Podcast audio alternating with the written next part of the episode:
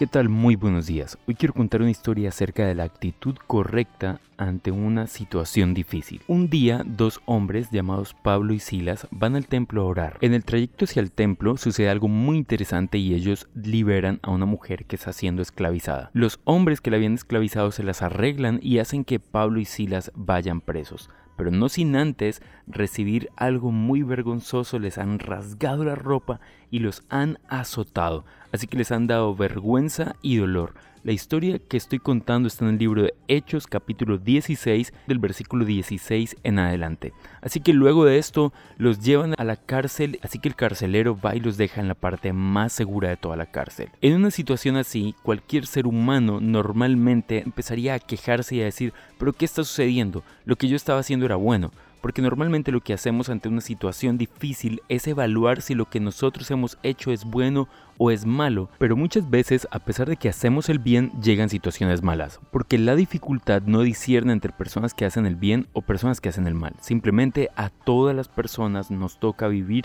dificultad en nuestra vida. Situaciones injustas, vergonzosas o dolorosas, que es lo que estos hombres están viviendo. Así que estos hombres están allí y más o menos alrededor de la medianoche comienzan a cantar. Analicemos algo. Para ponernos a cantar y alabar a Dios, tenemos que tener alegría en nuestro corazón o confianza muy fuerte en nuestro corazón acerca del poder de Dios. Así que estos hombres cantan porque están confiando en Dios. Están azotados, los han avergonzado, están en medio de una situación muy injusta, pero su fe les lleva a cantar y alabar a Dios. ¿Por qué le alaban? El texto no nos dice exactamente por qué, simplemente nos dice que están alabando a Dios. Y quiero dar unas pequeñas conclusiones al respecto. Primero, ante cualquier situación difícil necesitamos mantener nuestra confianza puesta en Dios. Eso nos va a llevar a poder adorar a Dios, pero también a ver a nuestro Dios como alguien más grande que nuestro problema. En segundo lugar, quiero decir que la alabanza rompe las cadenas.